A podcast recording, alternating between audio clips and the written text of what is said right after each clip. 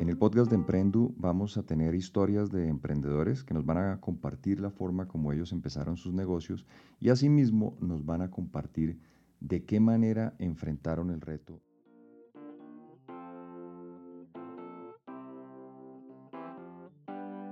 Bueno, muy buenos días, Juan Pablo, Tomás.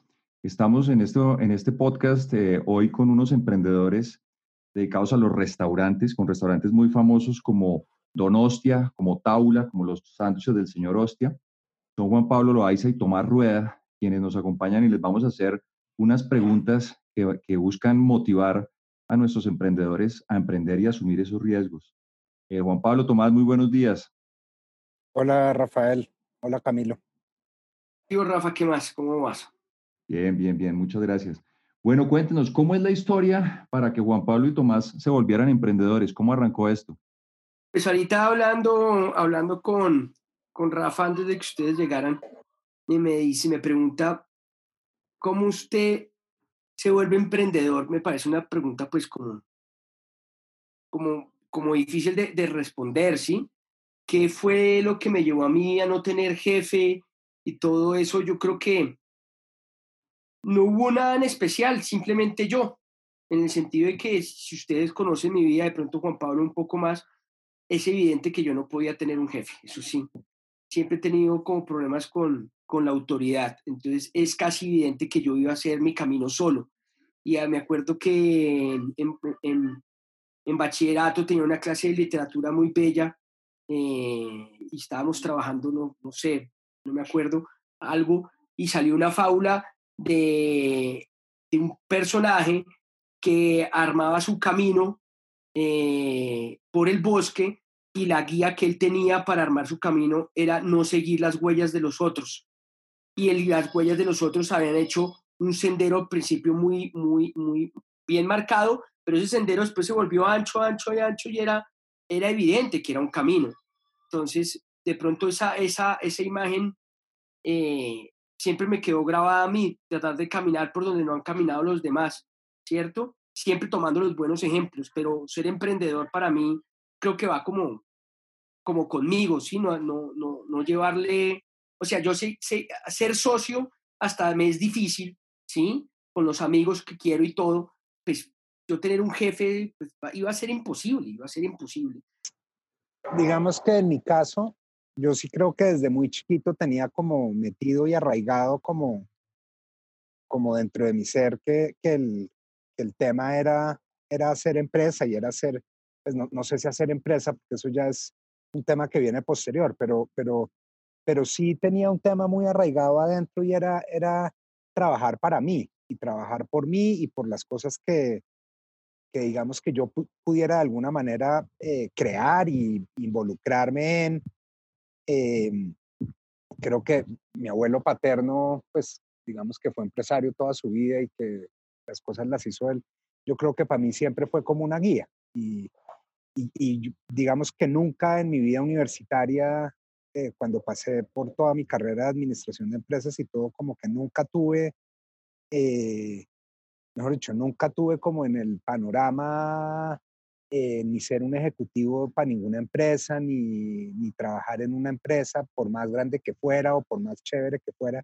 Siempre, digamos, como que quise pues como hacer algo, emprender algo o hacer parte, digamos, de algo. Lo, que tenía claro en algún momento, pues sobre todo de la universidad, era que seguramente tendría que pasar como por un par de trabajos para, para comenzar a hacer esto. Pero, pero a diferencia seguramente de otra gente que lo que quiere hacer es carrera y ojalá si la empresa es grande y si es multinacional mucho mejor y demás, yo sí creo que desde el principio tenía claro que pues que a mí eso no me llamaba mucho la atención, que yo, que yo quería de alguna manera eh, pertenecer y hacer parte de algo eh, que se creara, digamos, eh, pues no necesariamente con solo mis ideas, pero, pero que hiciera como parte de ese proceso. ¿Cómo, ¿Y cómo surgió la idea de Donostia? Digamos, ¿fue, esa, ¿Fue ese el primer emprendimiento o es el primer emprendimiento que conocemos de ustedes? Pues de nosotros como grupo, Donostia, fue, el, Donostia fue el primero. Eh, pues Tomás seguramente me, me, puede complementar, pero, pero Tomás vivía en, Tomás vivía en, en, Barcelona, trabajaba en, en, un restaurante allá. Yo en ese momento, pues, cuando nos vimos, para echarles la historia, yo estaba trabajando en Londres y fui a unas vacaciones a Barcelona y nos encontramos. Eh, y nos encontramos después como de mucho tiempo, donde había habido previamente como algún acercamiento en el tema de la cocina, eh, porque Tomás ya había comenzado como en el tema de la cocina y a mí me parecía eh, pues como que me gustaba y me llamaba mucho la atención y ya habíamos tenido de alguna manera como un, un encuentro de eso y años después nos encontramos en Barcelona, eh, pues como encuentro que fue, digamos, muy grato y unos meses después, circunstancialmente, eh, porque yo volví a Bogotá a hacer un tema de una visa para volverme a España eh, y porque Tomás también por un tema circunstancial estaba en Bogotá. Eh, unos meses después, digamos, de ese encuentro, nos vimos ambos en Bogotá y por medio de unos amigos en común y sobre todo uno de ellos, que fue Benjamín, en ese momento como que nos, como que nos sentó a, pues a Tomás, a mí y, y a Andrés y a Juan Carlos, que fueron como los que hicieron parte como del primer emprendimiento de Donostia y, nos propuso que por qué no montábamos eh, un restaurante, pues que por qué no hacíamos un proyecto. Y, y como digo, coincidencialmente Tomás también está en, en, Bogotá, yo tenía unos planes que tampoco, digamos, de alguna manera, pues no comenzaron como a fluir tanto y, y seguramente en lo personal cuando apareció esa propuesta versus irme de nuevo a trabajar para otra persona, pues me llamaba mucho más la atención eh, hacer eso. Pero pues como temas como circunstanciales de la vida con otros amigos eh, que nos pusieron como enfrente de un posible, pues de un posible negocio. Eh, y yo no sé, digamos que también en lo personal digamos como que nunca creí que ese, pues que ese arranque que sucedió hace 17 años, pues iba a generar la empresa que generó y iba a generar los empleos que ha generado, ni, ni que íbamos a terminar, digamos, viviendo de ahí. Pues era, un, era como una idea de un negocio, de un restaurante chiquito, eh, y, y, no, mucho más de, no mucho más allá de eso.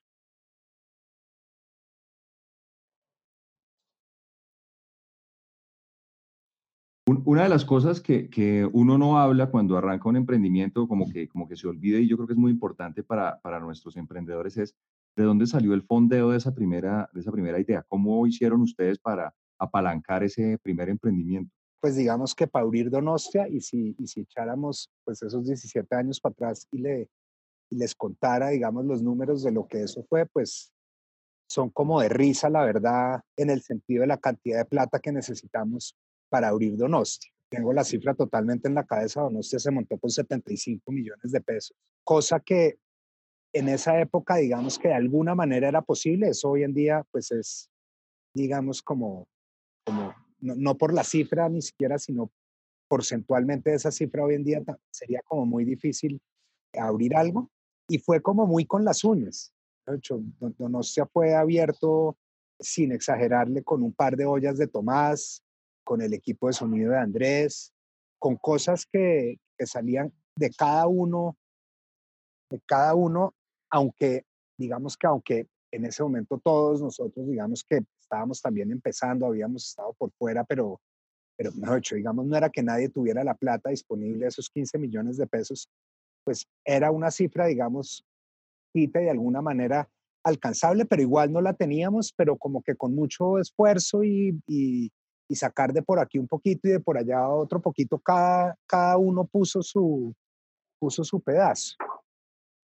¿Cuál, fue el, ¿Cuál es el problema más grande que han tenido que enfrentar como emprendedores en, en estos años, en estos ya 17, 18 años? No, yo creo que el, el, más grave es el de ahorita, pero cada, cada etapa de la empresa ha sido particularmente pues un aprendizaje los primeros años de apertura y de consolidar la empresa, eh, tanto internamente su estructura como también como la marca, ¿no? Saber para dónde ir, ¿sí? Eh, después ya llegará un momento tener el boom de la moda encima nuestro, eh, poder lidiar con eso y después lidiar con la bajada de la ola y poder mantenernos arriba, ¿cierto? y ir consolidando la marca con, con los años y con, los tiempo, con el tiempo que iba pasando, pues ha sido, ha sido uno de los grandes trabajos como tal vez ahorita que lo digo de pronto es mantener los principios con los que arrancamos, en este caso culinarios, ¿no? Poderlos entender, saber para dónde eran las, cuáles eran y tratar de no traicionar esos principios que tanto y Juan Pablo y yo fuimos construyéndolos, ¿no? Y no traicionar esos principios gastronómicos y mantenernos ahí y ir, ir afinando ese espíritu, ese mismo para que la gente entendiera que éramos nosotros y poder marcar una diferencia con los demás restaurantes. Y ahora, pues, lo, de la, ahorita lo de la pandemia, pues ha sido un, gran reto, ¿no? Oiga, eso me lleva a una, le he oído a muchos restauranteros últimamente la molestia que hay y la comparto además con la, con la palabra y el cliché de reinventarse. Eh, creo que fue, no sé, tal vez, eh, ¿quién sería? Alguno de ellos dijo que, que, en lo que estábamos no era en modo reinvención, sino en modo eh, supervivencia. Que la facturación pues era mínima alrededor de todo lo que, lo que se facturaba normalmente. ¿Qué opinan ustedes de, ese tema? De, si, si hay reinvención, ¿estamos ante una situación de reinvención o de, o de buscar la forma de sostenernos mientras volvemos a, a la normalidad, a, a, la realidad anterior? A mí personalmente la palabra reinventarme me da alergia, me da alergia absoluta. De hecho, no, no, no sé por qué, pero no creo que uno se reinvente o, será, o, será un tema mío que, me da pereza reinventarme y pensar en reinventarme me... Pero en, en, general el término me da alergia. Yo lo que creo que está pasando pues con nosotros y con el sector gastronómico y con, y con mucha gente, no, diría que solamente es un tema del sector gastronómico, es que uno pues se debe adaptar a, las, pues, a lo que hay. Y, y lo que hay, la realidad en los restaurantes es que hasta el día de hoy no hemos podido abrir las puertas. Las únicas opciones son vender unos domicilios. Si lo hablamos desde, desde Donosti Taula, pues hace cinco meses o hace seis meses era impensable eh, que la comida de los restaurantes estuviera puesta en unas bolsas de empacadas al vacío y llevadas a su casa para que usted las terminara. Eso era una cosa totalmente impensable, pero pero creo precisamente que eso no es que nos hayamos reinventado, sino que nos hemos adaptado a las, pues a lo que tenemos y a la realidad y, digamos que a la necesidad, como dice usted, de sobrevivir y de, y de intentar de, de, ir sacando como la cabeza en una situación como tan difícil. Y para, y para responderle la pregunta anterior de los momentos difíciles, pues estoy de acuerdo con Tomás y, y pues adicionalmente la situación de hoy en día creo que de pronto es como la situación más extrema por la que hemos pasado en estos 17 años, lo que haría de pronto como el momento más difícil, pero, pero en lo personal creo que lo más difícil es, es, es el proceso de aprendizaje de hacer empresa, mejor dicho, el, lo que cuesta, lo que cuesta llegar o lo que cuesta el proceso, eh, pues para mí digamos que ha sido lo más difícil yo, yo y lo, hemos hablado, digamos, últimamente con Tomás, o, en, digamos que en los últimos años lo hemos como traído a colación varias veces, la, la cantidad de energía que yo personalmente perdí por, porque me ponía bravo, porque porque no sabía manejar las cosas, porque manejar gente es, creo que es lo más, realmente es lo más difícil. Y cuando uno es la cabeza, pues todavía más, que si uno tiene a alguien arriba, pues de pronto es incómodo, pero pero las directrices las toman por uno, pero cuando uno es el que tiene que tomar las decisiones y demás, pues es una tarea bien difícil, pero a mí lo que más trabajo me ha costado y que, que me parece que es lo más enriquecedor en últimas y todo, es todo el proceso. Para llegar a un momento donde, donde ya, pues, mejor dicho, no, no, no es que no haya problemas, no hay situación, las situaciones no es que sean más fáciles, eh, que en otros momentos, pero, pero se toman de una manera diferente. Hay como un proceso de maduración, de, de aprendizaje, y eso es lo que a mí, me, digamos que, que fue como lo que me costó más. Sí, también eh, eh, me parece una pregunta bonita porque son muchas cosas, Rafa. También eh, aprender a crecer, ¿no? Porque uno aprender a crecer, uno cree que es que se tienen que montar otros donostias, otros tábulas, eh, montar otros restaurantes y que crecer es poner más cajas registradoras y cuando de pronto uno mira y dice, oiga, de pronto crecer no es esto y de pronto crecer es son unos temas mucho más internos eh, a nivel de servicio, a nivel de gastronómicos, a nivel humanos, la red de humanos, a nivel otras cosas, uno dice, de pronto crecer no es tan lo que uno cree que es, es facturar más dinero. Tal vez crecer es volverse más grande, pero internamente, ¿no? Son muchas cosas las que uno aprende y, mantenerse, ¿no? De llegar a tener un estatus y de, de, reconocimiento y después que ese estatus no se vuelve un estatus quo, que usted se volvió inmóvil y no puede evolucionar para ningún lado y ve todo y, y cambiar un plato o cualquier cosa es dificilísimo porque los miedos o cualquier cosa, pues son, y poderse mantener con ese reconocimiento de los demás y la gente diciendo que uno lo hace bien y que la gente llega al comedor y todavía se come bien, eso es dificilísimo. Mantener la calidad en cocina es dificilísimo porque tú haces una receta durante 15 años y tú crees que ya está lista y en cualquier momento se te desaparece. Se te desaparece la receta. ¿sí?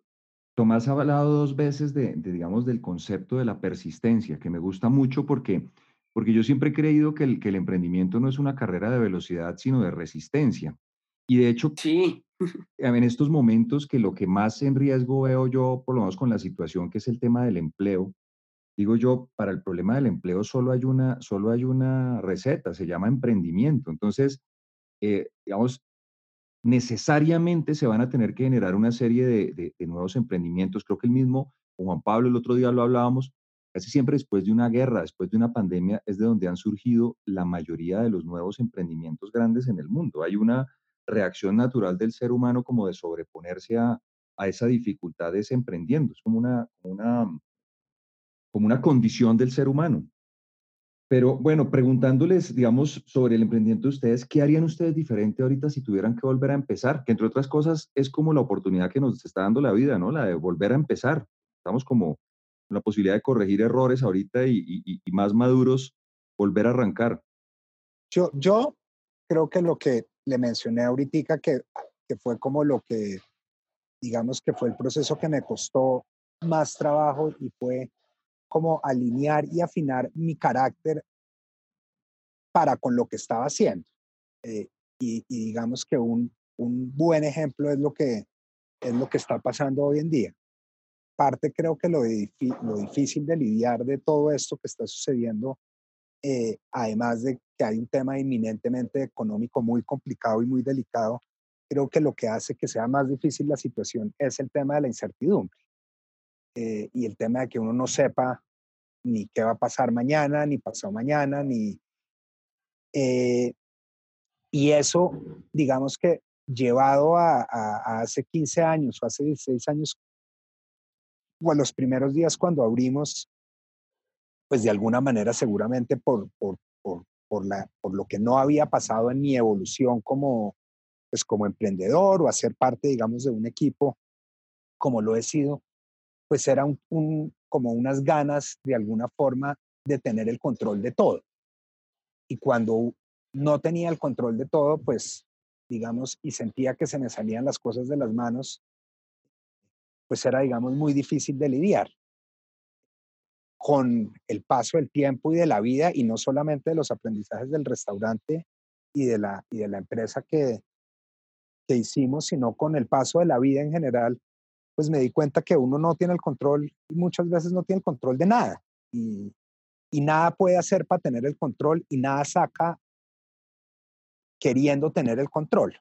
Y, y, si uno acepta que no lo tiene y trabaja de una buena manera y hace las cosas bien hechas y demás, pues de pronto no tiene la seguridad de qué va a pasar mañana, pero, pero tiene la tranquilidad interna de que si está haciendo las cosas bien, pues está dando lo que puede dar. Entonces, si yo pudiera echar algo para atrás, pues en últimas lo primero que le diría es, no sé, no echaría nada, creo que todo lo que pasó atrás, eh, gracias a todo lo que sucedió, estamos aquí sentados y estamos aquí hablando y hacen parte, digamos, de la historia en ese sentido, digamos que no echaría nada eh, para atrás, pero si definitivamente pudiera cambiar algo o, o, me dieran la varita y dijera, sí puede cambiar algo, es, es eso, es, es tener como la tranquilidad de que cuando hago bien mi trabajo, cuando hago bien las cosas, pues no necesariamente no tener el control me, tendría por qué sacar de, mi tranquilidad y, uno puede trabajar duro y puede tener problemas y todo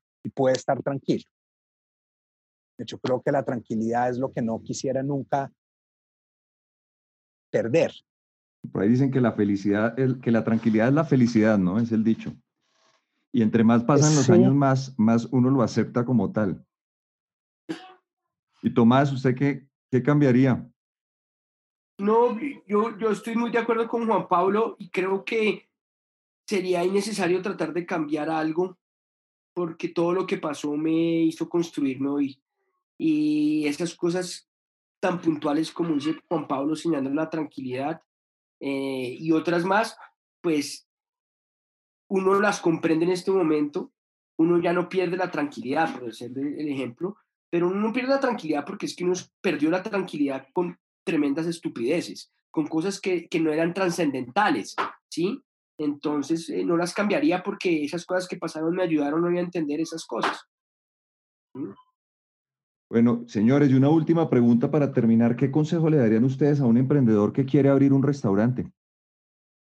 Ustedes de 25 años, hablando con el, Tomás de los 25 y el Juan Pablo de no los pretenda, 25. Que no pretenda, que no, pues, no, la, la, palabra no es no pretenda, que no, escucha, no sé, es que no, no lo quiero dejar solamente marcado como en un tema económico, pero, pero, pero para ponerle frases como que puedan explicar es como que si va a abrir un restaurante, no, no, no, no quiera volverse rico el restaurante que va a abrir, eh, no pretenda que va a ser eh, eh, el mejor restaurante del mundo.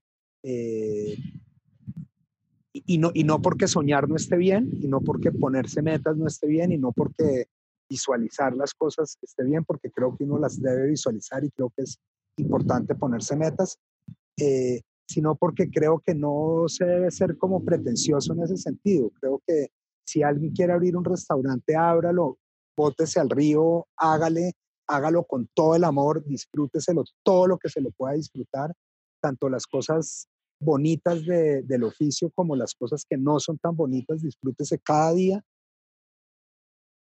pero no arme un restaurante porque en seis meses eh, le va a sonar la flauta y va a ser rico, porque, porque creo que eso no, pues, mejor dicho, por ahí creo que no es la vuelta y creo que eso es aplicable a un restaurante o a cualquier emprendimiento de cualquier tipo de negocio que uno, que uno vaya a hacer. Hágalo porque le gusta, porque tiene una buena idea, porque se siente bien desarrollándolo, porque se levanta todos los días a trabajar contento, porque le entusiasma el proyecto, por, y ya. Y las otras cosas vendrán y las otras cosas seguramente vendrán. Y si no vienen, pues, pues acéptelo así y de pronto intente otra cosa.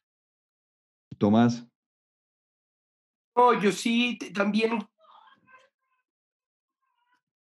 tratar de, de, hacerlo con, con, mucho amor, con mucho cariño, con mucho afecto. Eh, acordarse de la pasión, creo que la pasión en esto ayuda mucho y, y, que, y que el emprendimiento, en este caso la, la cocina, un restaurante, eh, trate de, de, de, añadir elementos que le recuerden siempre eh, la personalidad de uno, que siempre lo estén recordando a uno, que trate de convertir ese restaurante como realmente un hogar de uno, la cocina también, no cocine algo que usted no se vaya a comer, ¿sí? Y si lo quiere poner, primero aprenda a comérselo y después sírvalo, ¿sí? Comprenda las cosas, que, que sea una extensión real de, del ser. Eso tiene que ser un emprendimiento, que no sea un fake position, sino que esto sea un statement, una cosa real, que uno diga, esto, esto soy yo, en muchas cosas. Y el, y, el, rompecabezas empieza poco a poco a armarse. Yo ahorita, después de muchos años, hasta hacíamos, y llegó la pandemia, yo dije, por fin llegué a la carta que quería de Donostia, para haberlo cerrado, ¿sí? Y ya me estaba empezando a sentir en el status quo. De aquí para adelante no puedo más. Ya llegué. Y también bendecidamente llegó la pandemia para hacerme entender muchas cosas que yo había adquirido que no eran necesarias. O bueno, sí eran necesarias para ese momento y no eran falsas, pero ahorita con la cocinada, y también estoy de acuerdo con Juan Pablo, de, no creo que haya que reinventar nada, más bien me hicieron ver las esencias de nosotros y de nuestra cocina, ¿sí? Porque pero aguacal en plataje no hay emplataje, no hay estética, hay otro tipo de estética. ¿Cuál es el, cuando uno emplata y sirve un plato hay un espíritu que uno sirve.